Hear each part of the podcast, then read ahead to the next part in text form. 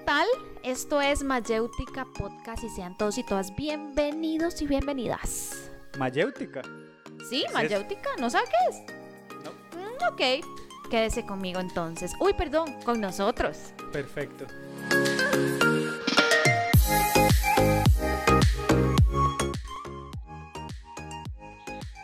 Hola, hola, hola, hola, ¿qué tal? ¿Cómo están? ¿Cómo están? Kim. Hola, ¿cómo estás, Kim? ¿Qué tal? Hola Juan, buenas tardes, buenas noches, buenos días, a la hora que nos están escuchando. Tantos años de no hablar. ¿Verdad? Tanto tiempo de no vernos, pero yo muy contenta de estar otra vez por acá con todos y todas ustedes. Hoy es el Gracias. sexto Sí. episodio. Bueno, perdón por interrumpirla, gracias. No, pero gracias siempre, por- no pasa nada, es parte de la rutina. Es que me gusta, es que me gusta, ¿verdad? Cómo me gusta interrumpir Sí, a la gente. ¿Verdad? Sí, como que le da Es como un matiz. don, es como Ah, un don. sí. O sea, como el señor ese que se para en la esquina, como a veces ese don, como ese don. Ah, ah, ya. Ok, ven, ya empezamos. Bienvenidos y bienvenidos a todos al sexto episodio de Mayéutica Podcast. Y hoy, hoy va, eh, bueno, sí, muchas gracias a todos por estar, a todos y todas por eh, sintonizarnos, por escucharnos. Realmente hemos, escu- eh, nos han comentado muchas, eh, perdón, nos han comentado, dígame a mí, nos han dado mucho, mucha retroalimentación y realmente eso nos tiene muy alegres, muy contentos, o al menos a mí, no sé a usted. Sí, sí, a mí también, claro. De hecho, eh, aprovecho para eh, agradecer a las personas que se han acercado a darnos sus comentarios. Por ejemplo, en días anteriores colocamos por ahí que nos dijeran un poco sobre qué era inclusión para las personas. Hubo gente que pues estuvo con nosotros eh, contestando. Y también hay personas que pues se han acercado para proponernos algunos temas de interés. Entonces, muchísimas gracias eh, a todos por escucharnos y por también acercarse a dejarnos sus comentarios y sus propuestas. Y esos temas que nos han propuesto van a estar allá como para el, la sexta temporada. No le hagan caso, eso no es cierto. son bromas, son bromas. No, no, pero al menos hoy tenemos un tema bastante, bastante, bastante fuerte, bastante complejo, creo yo. Y al menos yo vengo a tratarlo, no sé usted, yo vengo a tratarlo de la forma más neutra posible, más, este, sin sentimientos, frío y calculador. Sí, sí, sí. Bueno, es que estos te- este tema es, es de esos que uno tiene que ver desde el lente objetivo. Porque si le metemos emociones o nuestra subjetividad, se nos puede armar un, un problemita. A nosotros y a cualquiera que nos esté escuchando, sí. ¿no?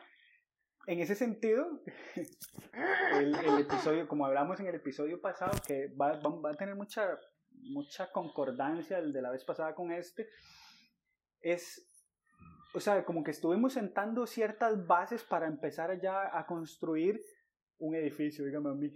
Eh, no, Juan. no, un edificio, No, no. edificio no. una casa, No, un rancho, no. un penthouse, rascacielos. Bueno, entonces ya vamos a empezar a tratar temas más específicos, más eh, punzantes, por así decirlo, más, para- Más específicos. más específicos, pero ajá. yo le quería decir punzantes. Bueno, pero Kim, en esta ocasión vamos a hablar. Vamos a hablar de la inclusión. La inclusión desde eh, lo, lo que conocemos en nuestros tiempos, ¿verdad? Em, vamos a hablar un poquitito, como les decía Juan, con mucho respeto, con mucha objetividad, porque la idea es poder pensar, poder hacer un, tal vez hasta cierto punto, un análisis crítico de qué es lo que estamos viendo ahorita, para que cada uno de nosotros pueda tener su, su opinión, ¿verdad? Porque como, como decíamos antes, hay muchas emociones en medio, también muchos intereses en medio que ahorita vamos a conversar. Y pues la idea es que nosotros tengamos un criterio enfrente de ciertos movimientos sociales y ciertas opiniones muy fuertes que también nos, nos pueden afectar.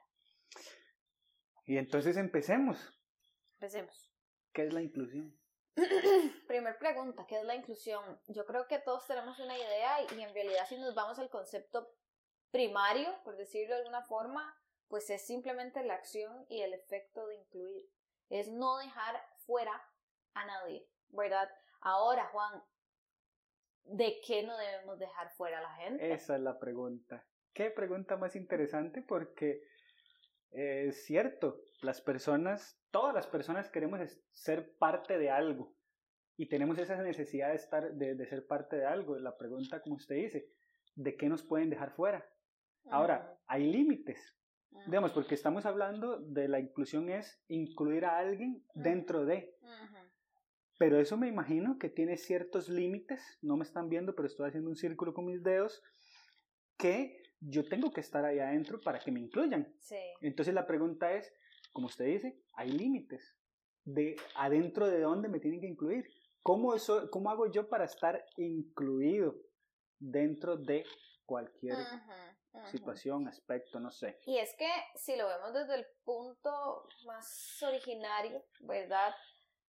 Todo lo que son categorías, todo lo que son agrupaciones o todo lo que tenga que ver con que varias personas compartan ciertas características, eso ya es un límite o una separación. Entonces, si lo vemos desde allí, nosotros em, primitivamente tenemos una diferenciación de otros seres del reino animal. Y eso está mal. ¿O está bien? Qué, qué, qué, interesante. y, y, me voy a agarrar de ese ejemplo porque es cierto, todos los grupos entre sí mismos tienen sus límites. Háblese iglesias, empresas, organizaciones, eh, lo que usted quiera pensar, escuelas, bueno, eh, eh, centros de rehabilitación, lo que usted quiera, siempre va a tener esos límites o tal vez esas esa esfera donde no incluye a alguien más. Ahora, ahí voy a tomar eso para agregarle un tema.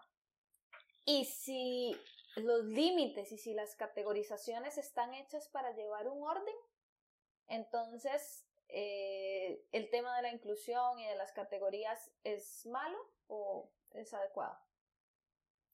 Híjole. Híjole, me dejó patinando, como decimos aquí. A ver, yo pienso, yo, pero eso sí es algo muy, muy personal. Eh, todos hacemos categorizaciones, llevémoslo a otros ámbitos, ¿verdad? Nosotros acomodamos ropa, algunos a como caiga, pero otros la acomodan de acuerdo al tamaño, al color, lavamos ropa Hasta de acuerdo, lavamos exactamente. Exactamente, de acuerdo al color. Y por eso es que yo digo que muchas veces las categorías son con el propósito de mantener un orden. Ahora, llevando esto específicamente al tema de inclusión, que está un poco más álgido, un poco más susceptible, incluso en redes sociales y a nivel mundial, em, pues claramente se está viendo mucho lo que es la pelea de inclusión de lo que se llaman grupos minoritarios, ¿verdad? Y para que hayan grupos minoritarios, por supuesto, tiene que haber un grupo eh, fuerte, un grupo, por decirlo de alguna manera, primario o mayoritario. bajo lo que es el patriarcado, que casi que la mayoría de países en el mundo pues se rigen bajo esta forma cultural, eh, pues la parte mayoritaria son los hombres, ¿verdad? De la figura masculina, es el sexo, ¿verdad? El, el, macho, por decirlo así, en términos de sexo, macho, hembra, etc. Entonces, eh, la inclusión ha ido mucho por ese lado del género últimamente. A eso, eh, eso le iba a comentar. Porque si yo le hago una pregunta y puedo hacer una encuesta y todo, si yo llego y digo en la calle a personas que vayan pasando y yo les digo, ¿qué es lo primero que se le viene a hacer cuando, cuando le pregunto inclusión? Todas las personas, o la mayoría de personas van a decir que es algo relacionado al, género. O sea, obviando muchos aspectos de la inclusión que realmente, o sea, se, se escapan, por así decirlo, y, y simplemente se focalizan en algo que está como pan caliente hoy día, digamos, como que está en boom, en, en ¿cómo le Pues es como el tema de moda, desafortunadamente, porque yo puedo entender, y para que no me tergiversen, no digo que buscar em, igualdad de condiciones para la gente sea solo una moda y que no sea importante, pero hay personas que no entienden ese trasfondo, a eso es a lo que me refiero. Pero entonces, ese es el problema, que la mayoría de personas cuando hablan de inclusión creen que, se, que, que es un tema de género. Y ahí murió el tema de la inclusión. Pero la inclusión va muchísimo más allá de eso. O sea, no es simplemente que las personas eh, quieran o no ser de tal o cual grupo eh, o tal orientación sexual, por ejemplo, no es solo eso, o sea, hay un trasfondo más, hay muchas cosas más que vamos a, hablar ahorita, Pero sí. Sí, por ejemplo, para dar otro tipo de, de, de escenarios de lo que es inclusión o exclusión. ¿Qué pasa en los centros educativos en donde tenemos a una persona o a un niño ciego? ¿Existe algún tipo de método braille, perdón, que esté ya eh, prácticamente como, eh, qué sé yo, como por, por sentado en los centros educativos? ¿O qué pasa con la gente que desafortunadamente no escucha, que son sordos, ¿verdad? Eh, todos los profesores tienen la capacidad de poder hablar lesco, de poder comunicarse con ellos. Entonces, el no tener o no brindar las herramientas de educación en los centros, eh, qué sé yo, de, de, la parte primaria al menos eh, públicos, eso es discriminación. ¿No? ¿Por qué? Porque hay algo que, que ahí sí me gustaría mencionar, y es que el tema no es discriminatorio. El tema yo creo es el tema de recursos. El tema de recursos. O sea, al final yo no tengo los recursos suficientes para poder llegar y tener todos los profesores eh, que se puedan comunicar en Lesco, tener braille, tener eh, en mis instalaciones rampas para personas que tal vez tengan que movilizarse en silla de ruedas. Muchos lugares no tienen el presupuesto. Y entonces la pregunta es, ¿está mal no tener el presupuesto? Yo no puedo hacer nada ahí porque no tengo los recursos para poder construir una rampa, adecuar todos los baños. Yo no puedo. Tal vez mi intención sí es en algún momento llegar a hacerlo. Pero aquí se escapa de, de, mi, de, mi, de mi esfera, de lo que yo puedo controlar. Exactamente. Entonces, yo creo que en ese aspecto no termina siendo eh, exclusivo. Y es que qué interesante, voy a hacer un paréntesis porque este tema yo pienso que va a ser uno de los que más preguntas vamos a tirar y cada quien va a ir tomando sus propias conclusiones, ¿verdad? Porque, por ejemplo, usted me dice, bueno, en la parte académica o educativa no tienen el presupuesto. ¿Quién dice que el MEP no tiene el presupuesto? ¿Verdad? ¿Quién nos garantiza que no lo hacen porque no tienen el presupuesto ni que, ni que hay capacitadores de esto? ¿Verdad? Sí, sí, Ahora, llevemos esto a otra esfera, volviendo a la parte de lo que es un poco más social y, este tema que está un poco más en boca. Eh, hay un tema de necesidades y hay un tema de búsqueda de otras cosas que no precisamente son necesidades, ¿verdad? Hablamos, por ejemplo, de derechos humanos. Eh, la lucha social se hace mucho a partir de los derechos humanos, ¿verdad? De que la gente tenga libertad de expresión, de que la gente pueda vivir eh, conforme a pues todos los derechos humanos que ya todos conocemos y si no podemos revisar en internet y ahí nos van a salir, ¿verdad? Son bastantes o por lo menos suficientes para que los podamos revisar. Pero, ¿qué pasa cuando las emociones se meten y se combinan con lo que es esta búsqueda de inclusión, Juan? ¿Qué opina? ¿Qué cree que pasa? Está pensando. Es que hay una frase que a mí me encanta que dice que mi libertad empieza donde la libertad de otro termina. Algo así dice la frase. o sea, parafraseando. Entonces, hablando de este tema de derechos, el derecho a alguien más no tiene que después violentar mi derecho. Y no se tienen que interponer el uno con el otro. Cuando se violenta uno con el otro, ya entonces hay conflictos. Y va a haber conflictos de intereses, va a haber conflictos, no sé. Entonces, la pregunta más bien es, ¿cómo tratar de la forma correcta esto?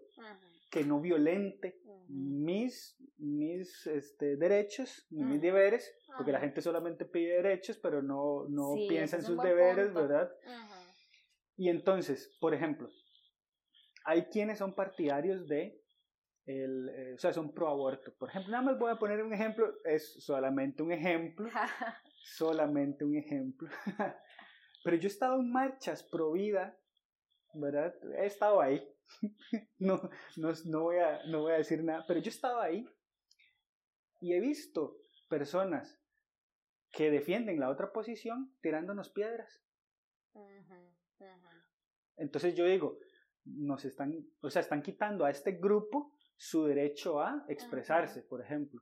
Entonces yo digo, ¿cómo, cómo, cómo hay, hay, que tener un balance entonces? Porque si no, la sociedad va a colapsar.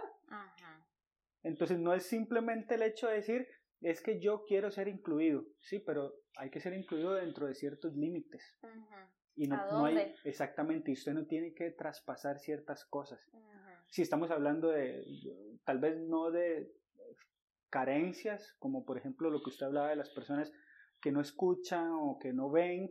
Que tienen condiciones especiales. Exactamente, entonces tal vez ese sí es como un poco más complejo, pero al final yo sigo creyendo que es por un tema de presupuestos en ciertas cosas, pero este, estos otros temas, que es lo que la mayoría de gente eh, se le viene a la cabeza, es eso, es no violentar el derecho de, de los demás.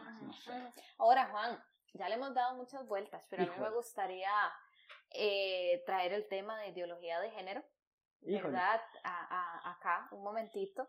Y es eso que usted decía, el, el tema es hasta dónde eh, yo voy a solicitar un derecho que yo tengo, pero sin hacer el análisis de si eso está violentando el derecho de alguien más, ¿verdad? Por ejemplo, qué sé yo, eh, en un foro estaba escuchando también la parte de las creencias o las ideologías religiosas, ¿verdad? Que la gente tiene derecho a creer en lo que quiera, por lo menos pues acá. Hay libre expresión y pues hay grupos que em, socialmente dicen que si se tiende, qué sé yo, a ver del lado religioso y a partir de ahí se tiene una conclusión de una persona en términos de, de lo que es ideología de género, pues esta parte que tiene esta conclusión está mal, está incorrecta y más bien se pasa al otro lado de, eh, no, es que su manera de pensar está violentándome a mí, ¿verdad? Y como me está violentando a mí, entonces yo más bien me voy a ir en contra de lo que usted está diciendo con más fuerza. ¿Qué opina usted de esto? De, al final eso va a ser un, dime que te diré y la cosa no va a acabar en bien. Ahora, esto del tema religioso voy a, voy a tocarlo también porque me encanta. A ver, reconozco que de la parte religiosa ha habido un problema a lo largo de todos los años. De la historia. De, toda la época, de todas las épocas que ha existido la iglesia o las iglesias, los grupos religiosos, desde que ha existido eso siempre han habido problemas. Ahora vamos a ver. Muchos hoy día, eh, ¿verdad? Que tienen ideologías un poco diferentes o como se les conoce popularmente, progresistas, van en contra y están totalmente en contra de la religión eh, cristiana, evangélica, católica, no sé.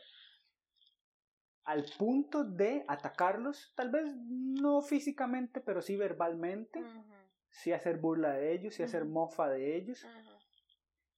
Claro, la, la, religión cristiana o la religión evangélica sí, o sea, sí se ha puesto, como decimos acá, para que le hagan eso, porque siempre ha predicado un mensaje que condena a todos, que se van a ir para el infierno, que se van a morir todos y Satanás va a venir, los va a quemar y eso.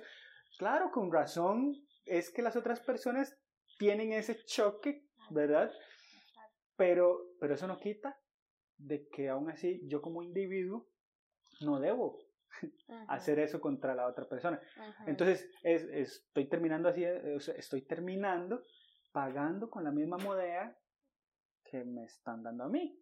Pero entonces, no, si paramos eso ahí, la cosa va a ser diferente y vamos a tener un mundo más bonito, no sé, vamos a poder salir de las manos todos, ¿verdad? No sé. Yo creo que usted acaba de dar un punto muy, muy relevante en esta conversación y es el tema del respeto, ¿verdad? Ahora, hay muchos grupos sociales que consideran que se les ha faltado el respeto, ¿verdad? Y existe también una corriente que piensa que a nivel energético y a nivel generacional, grupos que se consideraban minoritarios en diferentes contextos, llámese raza, inclusive llámese sexo, ¿verdad? Llámese em, esta situación de lo que es ideología de género, han sido violentados y se les ha faltado el respeto, no solo en la parte religiosa, sino también en la parte política y de derechos, por ejemplo, el tema del matrimonio y todo lo demás. Ahí es a donde yo apunto o, a donde me refiero cuando les decía al inicio que qué pasa cuando mis emociones y mis sentimientos se juntan con este tipo de percepciones, ¿verdad? Eh, todos tenemos una historia y todos podemos en algún momento de nuestra vida sentir que hemos sido excluidos de algo y sentir el rechazo, porque al final es como una herida de rechazo interior, ¿verdad? Pero ¿qué pasa si yo a raíz de esa herida de rechazo voy por el mundo reclamando con hasta cierto punto violencia lo que yo considero que se me tiene que dar. Acá vamos a tener diferentes perspectivas. Va a haber gente que diga, bueno, es que con el nivel de machismo, el nivel de patriarcado que hay a nivel mundial, solamente así se va a cambiar. Y al parecer esa es la mentalidad de varios grupos sociales que lo consideran así. Hay otros que son más diplomáticos, pero donde quiero pararme yo, por lo menos en este momento y de manera muy objetiva, es en el punto del respeto, ¿verdad? ¿Qué pasa si yo como persona desde mi ser me doy cuenta de a dónde es que yo siento esa herida, de dónde es que yo considero que quien sea afuera o a mi alrededor o en mi entorno me está faltando el respeto, ¿verdad? Porque si nosotros vamos a hablar, por ejemplo, con grupos sociales minoritarios, y no hablemos de género, sino, por ejemplo, de ocupaciones eh, laborales, incluso, qué sé yo, la prostitución. ¿Cuánto tiempo lleva la gente que se dedica a la prostitución, hombre o mujer, siendo denigrada socialmente? ¿Verdad? Y también enfrentando situaciones de violencia, situaciones que sí en realidad eh, les afectan en manera emocional, psicológica, física, etc. Así hay otros grupos, ¿verdad? Y yo no niego que haya pues una lucha em, justificada y una lucha real porque a todos se nos trate con respeto. Pero hay que pensar, estamos solicitando ese respeto en la manera correcta, se está haciendo de la forma adecuada. Y número dos, lo que yo estoy buscando en el entorno, verdaderamente el entorno me lo tiene que dar o soy yo la responsable de fijarme qué es lo que necesito para sanarlo dentro y después, ahora sí, poder hacer los cambios necesarios para que la gente me respete. Me gusta eso. Me gusta eso porque desde mi perspectiva, el hecho de, de de cambiar una E por una O no es una verdadera inclusión. ¿Sí me explico? O sea, el simple, el, decir, el decir todes, para mí eso no es una verdadera inclusión. Eso no es un, derecho, no sé, o algo así. O sea, ciertamente, eh, no sé, las personas pueden decir lo que quieran, pero eso no es una lucha por, por, por un reconocimiento, como usted habla de, estas, de esta comunidad que se dedica a la, a la prostitución. O sea, somos inclusivos con ellos, con la comunidad trans. Somos inclusivos con ellos. Uh me gustaría poner un ejemplo. No sé si recuerdas lo de, la, lo de las Olimpiadas que acaban de pasar. Ajá. En levantamiento eh, olímpico hubo una, una persona trans en la categoría femenina. Recuerdo. ¿Verdad? Esta, muchas, muchas personas estaban en contra de eso porque, como hablábamos la vez pasada, eh, su cuerpo, a pesar de que le puedan dar eh, pastillas o le puedan dar tratamientos para regular sus niveles de, testosterona y aumentar la progesterona, sigue teniendo testosterona en mayor cantidad o en mayor medida que una, una chica, por ejemplo. Entonces la pregunta es, ¿está bien? ¿Está mal? ¿Es inclusivo o no? Esa, esa situación?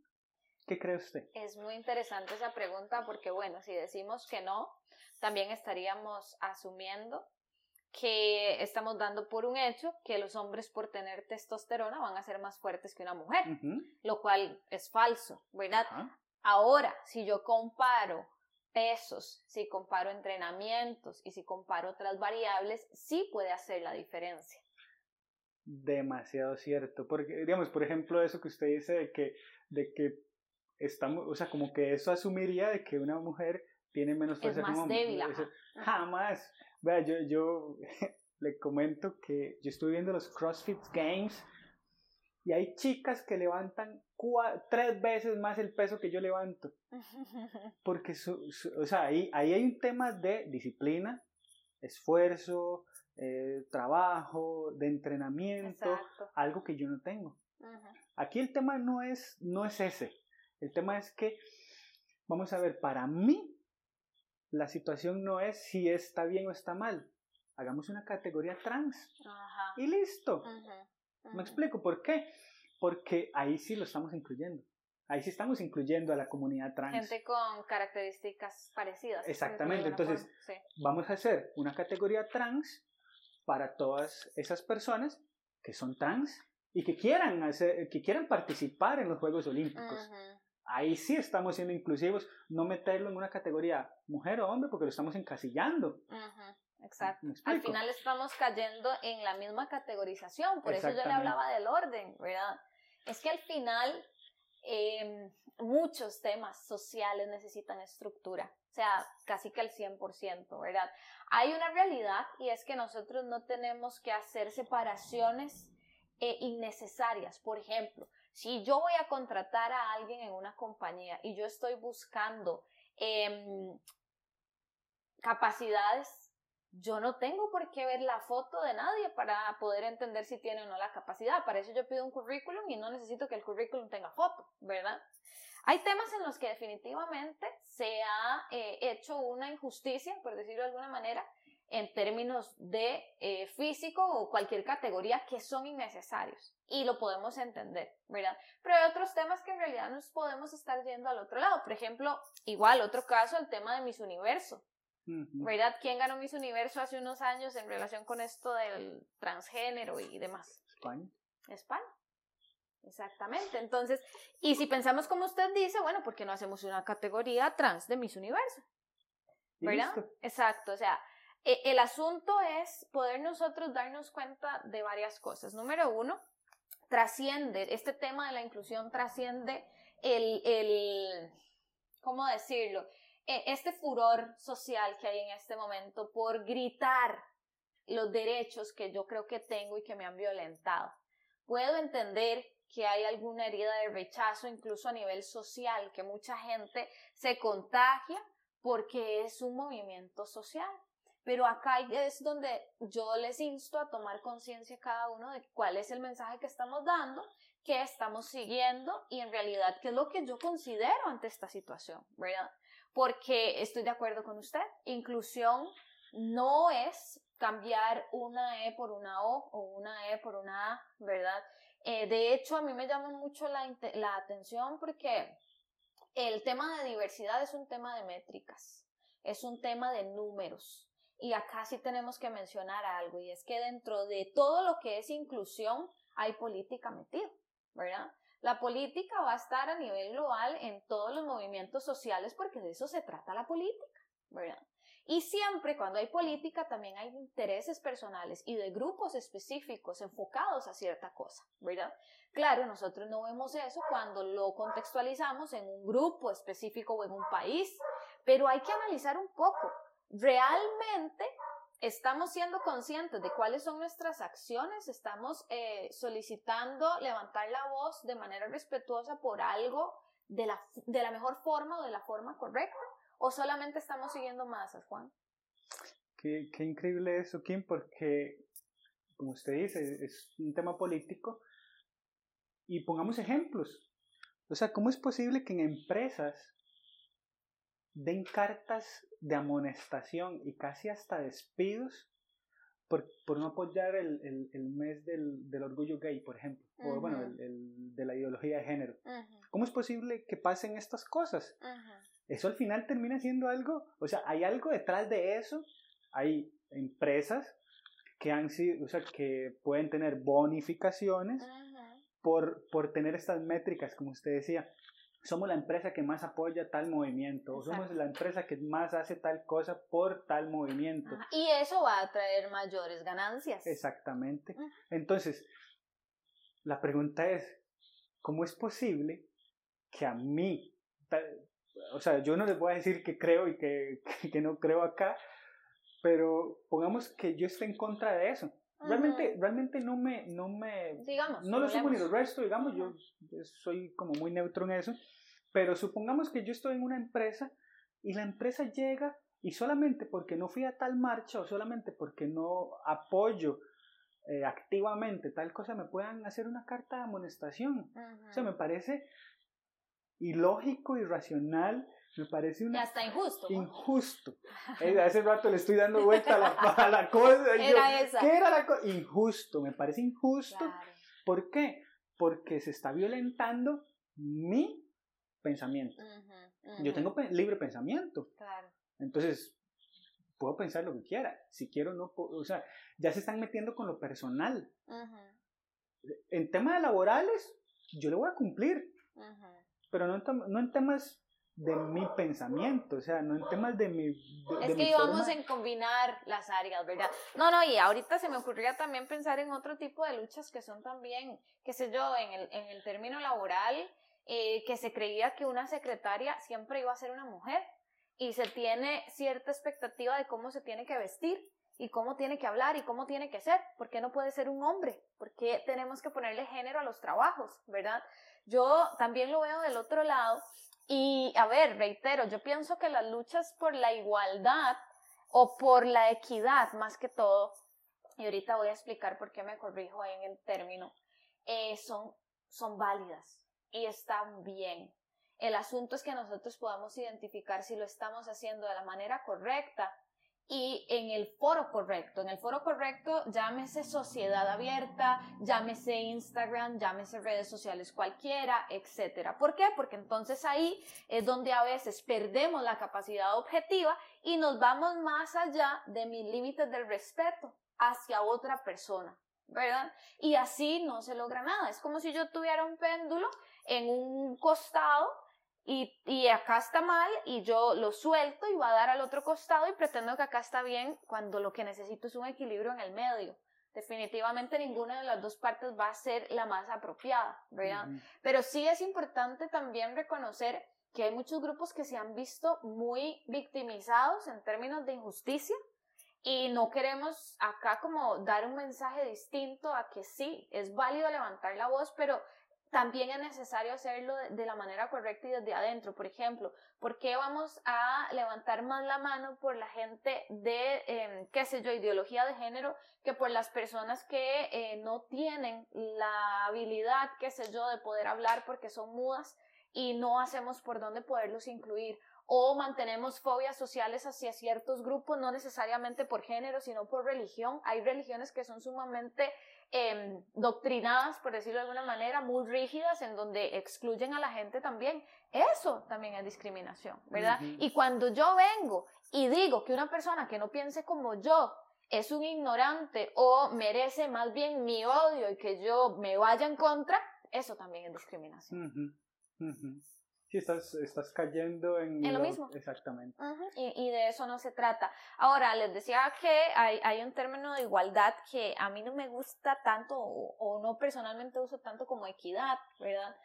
A ver, vamos a hacer la diferencia entre, entre esto. Cuando nosotros vamos a entrenar CrossFit, en este caso, que por lo menos Juan y yo compartimos esto, hay estándares, ¿verdad?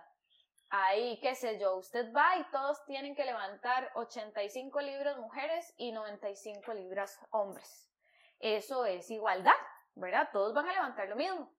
Pero si yo soy una mujer que pesa 45 kilos y hay otra mujer que pesa 65 kilos, ¿usted a cuál cree que le va a pesar más esos 85 libras?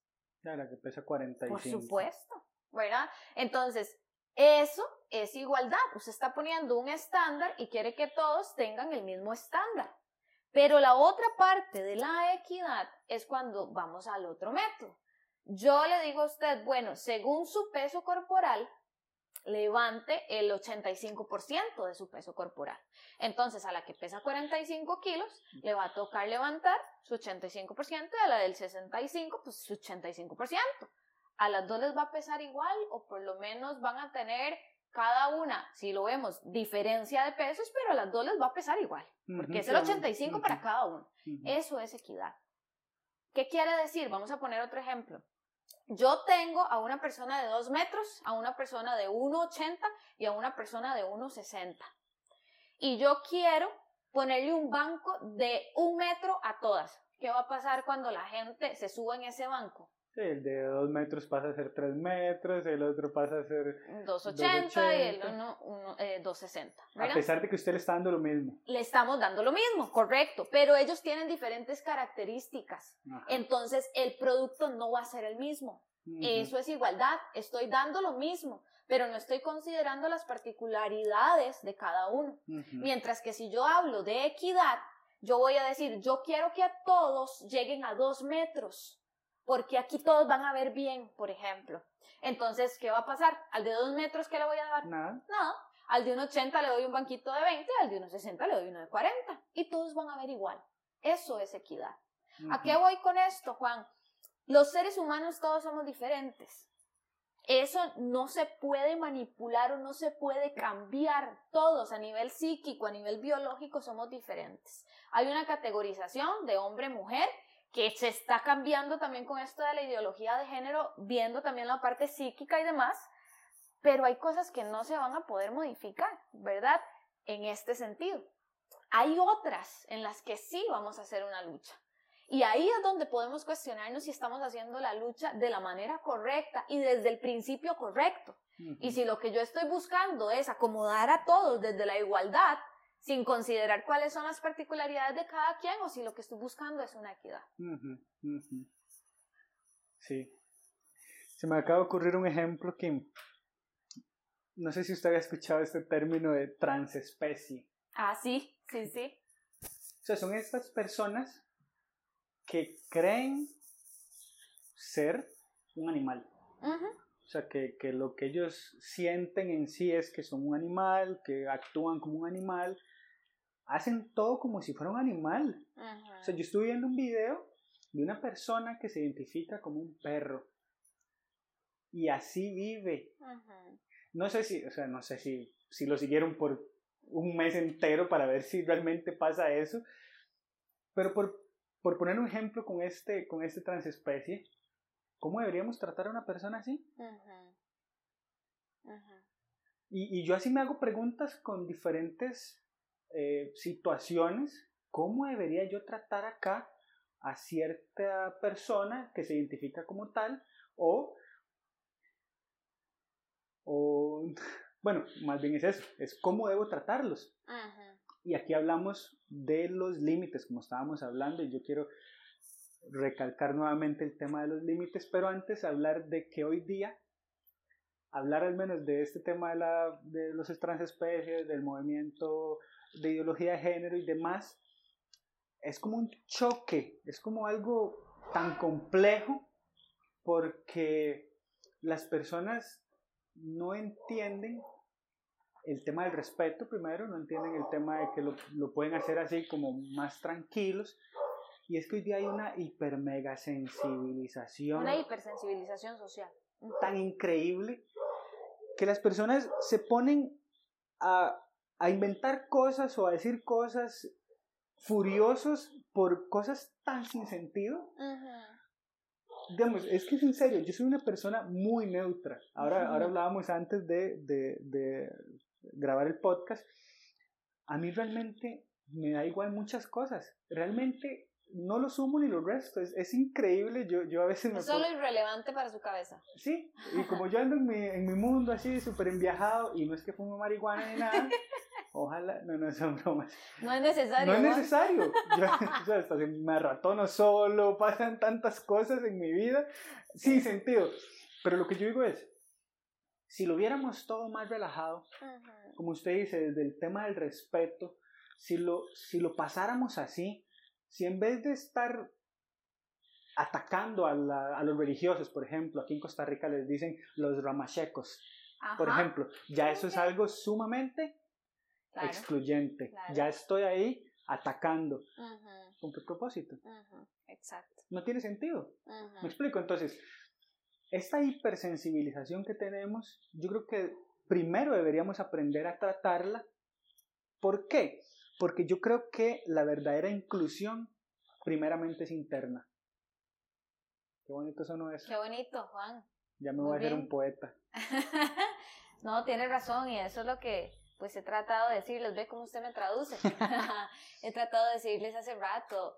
a ver, si yo estoy en paz conmigo, entendiendo lo que yo necesito, eh, sabiendo qué puedo darme yo como persona, entonces es mucho más fácil poner límites afuera. Por ejemplo, usted decía esto de la hipersensibilización social.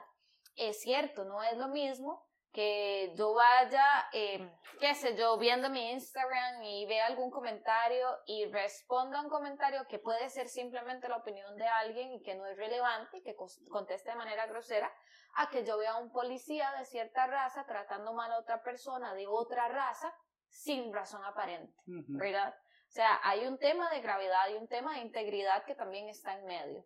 Pero el, problema es que estamos perdiendo la objetividad, estamos perdiendo la posibilidad de tener ese criterio y poder entonces saber cuándo levantar la mano y de qué manera levantar la mano, ¿verdad? Porque incluso eh, pues se, se, entiende que haya un furor, una molestia social por injusticias, ¿verdad?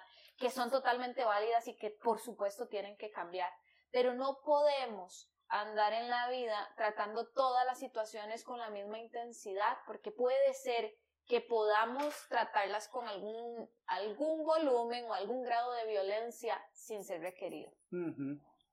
Eso, por ejemplo, que yo, como le digo nuevamente, soy una persona muy relajada y yo muchas de las cosas que pasan en la vida y en mi vida y en la vida de los demás, trato de tomarla con mucho humor.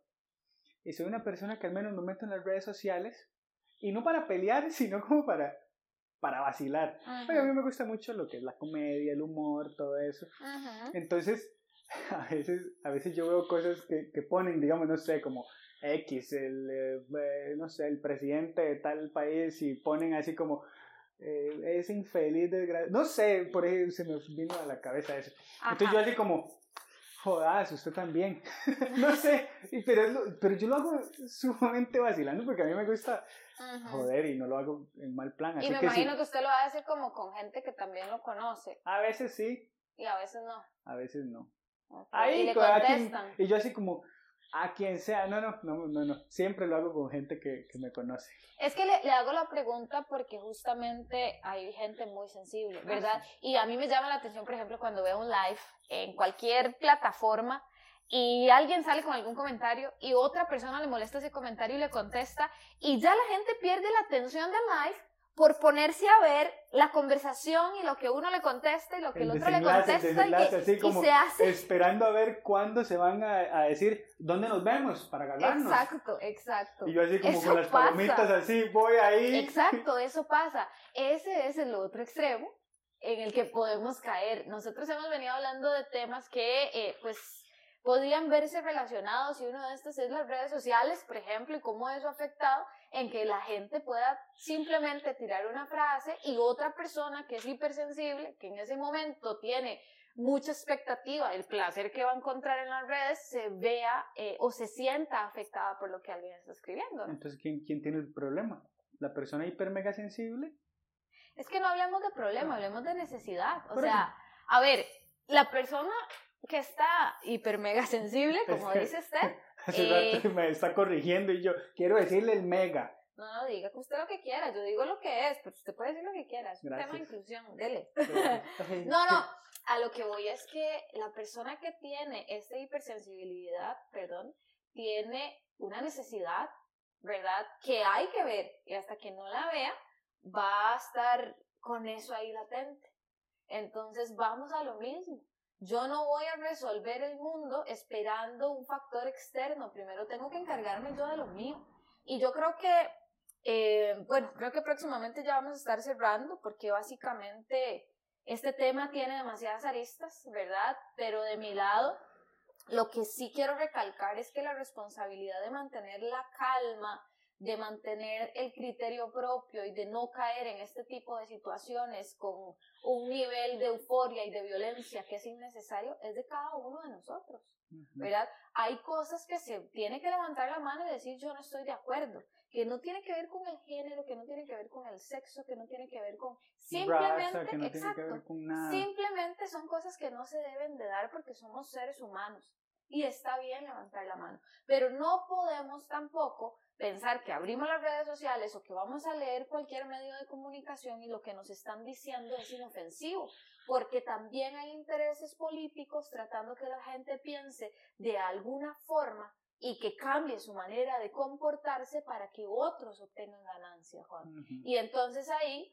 desgraciadamente, si hay un grupo minoritario con mucho poder a nivel mundial, que son los únicos beneficiados de todo esto. Muy cierto, Kim, la verdad, y, como usted dice, este, en este tema, en los temas que hemos tratado, realmente uno podría seguir y seguir y seguir hablando, pero creo que con lo que hemos hablado hasta acá ha sido como muy claro. Y yo así como a modo de despedida, abrazo, beso, para todos los que nos escuchan. Un abrazo cariñoso de Juan. Un frutiabrazo. Quiero recalcar nuevamente algo que usted dijo. Debemos pararnos en el respeto.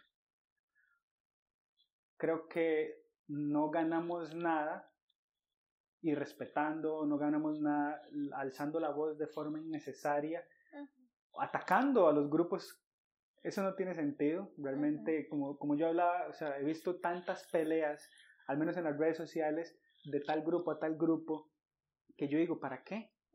En vez de estar realmente luchando por derechos, luchando por que haya más rampas para personas que tienen sillas de ruedas, luchando para que todos los libros de texto del MEP puedan estar en braille, luchando para que todos los profesores puedan ser este, también expertos en, en, en LESCO. O sea, yo creo que tenemos trabajo que hacer y si queremos ser inclusivos debemos hacer eso y no solamente focalizarnos en nuestros intereses. Cuando lleguemos a ese punto, y podamos colaborar todos juntos, yo creo que la sociedad va a ser algo más bonito, algo, como yo decía, podemos andar de la mano, saliendo. Vamos a ser una mejor sociedad. Con frutiabrazos. Con frutiabrazos. Yo creo que eso, poner el enfoque en dar algo positivo, poner la energía en que, bueno, si en realidad yo estoy identificando que hay una población o lo que sea que, que vea que puede mejorar y yo tengo algo que dar, entonces poner mi energía ahí y darlo, ¿verdad?